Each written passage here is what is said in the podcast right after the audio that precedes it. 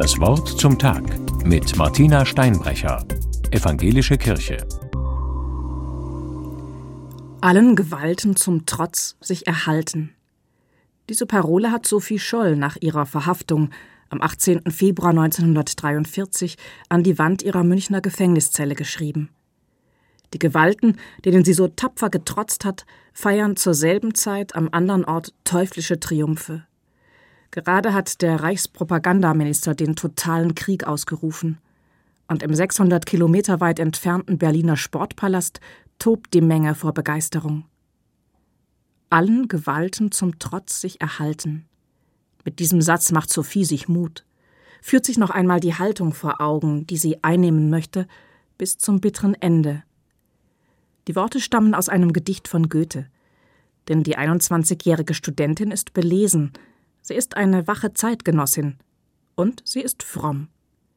All diese Prägungen haben wohl dazu beigetragen, dass sie schließlich den Widerstand gewagt hat.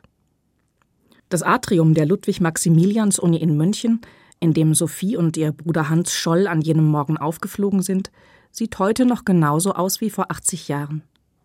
Durch die Glaskuppel, die sich über den Innenhof wölbt, fällt helles Licht. Am Vormittag jenes 18. Februar segeln dort Flugblätter auf den Boden, als kämen sie direkt aus dem Himmel. Sophie Scholl hat sie kurz vor elf über die Brüstung geworfen. Gleich werden aus den Hörsälen ringsum die Studentinnen und Studenten strömen und die Blätter aufsammeln, werden schwarz auf weiß gedruckt lesen, was viele heimlich denken, aber sich nicht zu sagen trauen werden endlich Mut fassen und Widerstand leisten, das NS-System niederringen, die Freiheit zurückgewinnen. So haben die Mitglieder der Widerstandsgruppe Weiße Rose sich das erträumt. Aber es kommt alles ganz anders. Sophie und Hans werden entdeckt und verhaftet.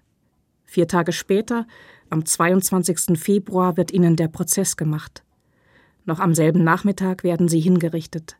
Heute vor 80 Jahren allen Gewalten zum Trotz sich erhalten.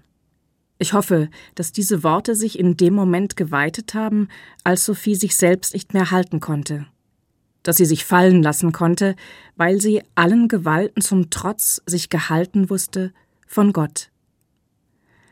Am Schauplatz von damals habe ich eine weiße Rose in die Vase vor der Bronzebüste von Sophie Scholl gestellt. Für Sophie und für alle, die allen Gewalten zum Trotz sich erhalten. Martina Steinbrecher von der Evangelischen Kirche in Karlsruhe